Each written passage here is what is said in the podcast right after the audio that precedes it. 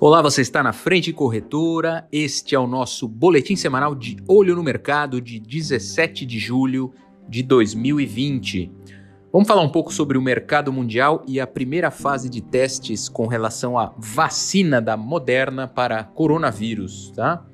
Ela tem tido boa resposta, né? A vacina experimental da Moderna para a Covid-19 se mostrou muito segura e provocou respostas imunológicas em todos os 45 voluntários saudáveis que foram submetidos a um estudo de fase inicial. Isso tudo reportado pelos pesquisadores americanos na terça-feira dessa semana. A Moderna foi a primeira empresa a iniciar os testes em humanos, né, para vacina contra o novo coronavírus lá em 16 de março, uh, quase aí um pouco mais de dois meses após o sequenciamento genético do vírus ter sido publicado.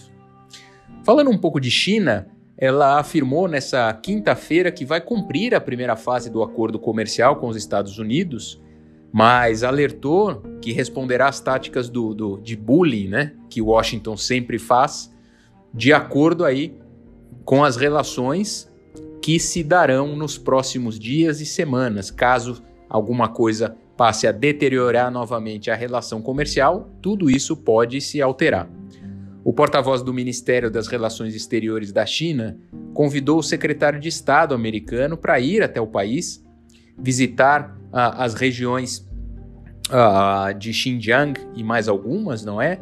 Para confirmar que não há violação dos direitos humanos, uh, justamente em resposta às sanções de Washington contra algumas minorias muçulmanas uigures, né? Que esse é o nome que acabam vivendo por lá.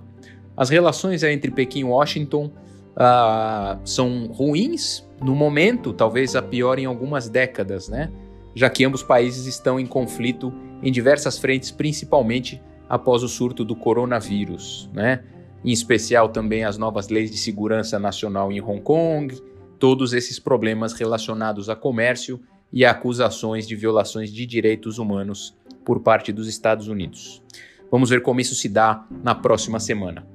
Falando um pouco de mercado brasileiro, é, o, o, Banco Central, né, na, na, figura do seu presidente, o Roberto Campos Neto, afirmou aí ontem, na, na quinta-feira, que ainda não há uma boa explicação, uma explicação uh, contundente sobre as causas nesse aumento da volatilidade do câmbio no país. Né? Continua aí pensando em várias hipóteses. Em evento do Banco Itaú, Campos Neto detalhou entre algumas causas que estão sendo examinadas o maior volume de trading de contratos de menor ticket, né? ou seja, de investidores menores.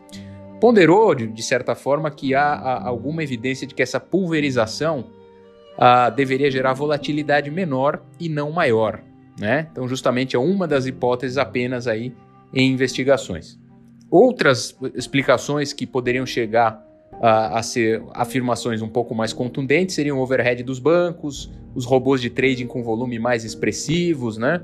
que estão aproveitando o cenário de juros baixos, ou seja, nada ainda é afirmativo, mas todas essas hipóteses estão sendo analisadas.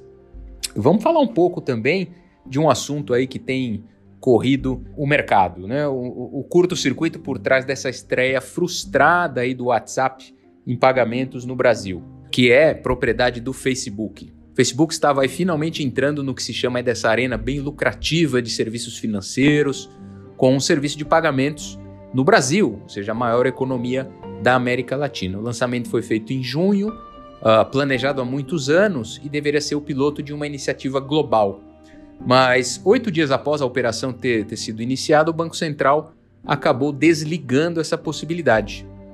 E essa decisão do BC ressalta o desafio aí do Facebook em tentar ganhar a aprovação dos reguladores financeiros e mergulhar nas complexidades que esses órgãos de controle uh, ainda enfrentam na avaliação de riscos é, com relação a essas gigantes de tecnologia uh, definirem as suas práticas em meios de pagamento. Né?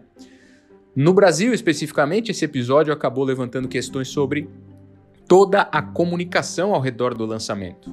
Né?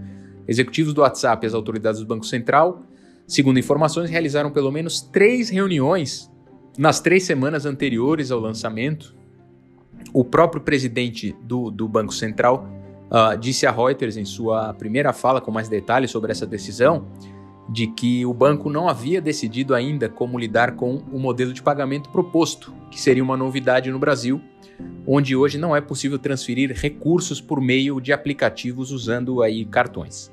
Então vamos ver como é que ficam essas informações para a próxima semana. Fique sempre conosco aqui, vá lá em www.frentecorretora.com.br/blog e até o próximo resumo do mercado.